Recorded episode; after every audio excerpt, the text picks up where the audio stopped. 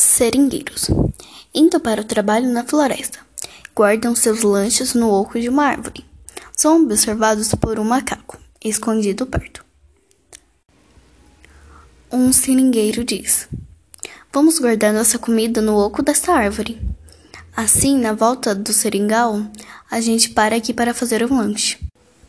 O macaco se aproxima, entra no oco dessa árvore e começa a devorar a comida dos seringueiros. O macaco diz: Vão lanchar coisa nenhuma, eu vou comer tudo. Depois de algum tempo, o macaco tenta sair do oco da árvore, mas é tão gordo que fica entalado.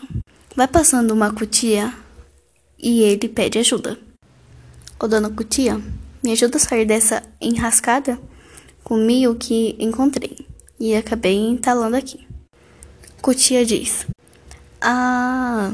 Nesse caso é melhor esperar. O macaco já aflito com a situação, o macaco diz: Mas esperar o quê, dona Cutia? Cutia fala: Se não tem mais o que comer, logo você vai ficar magro de novo. É só esperar para o público.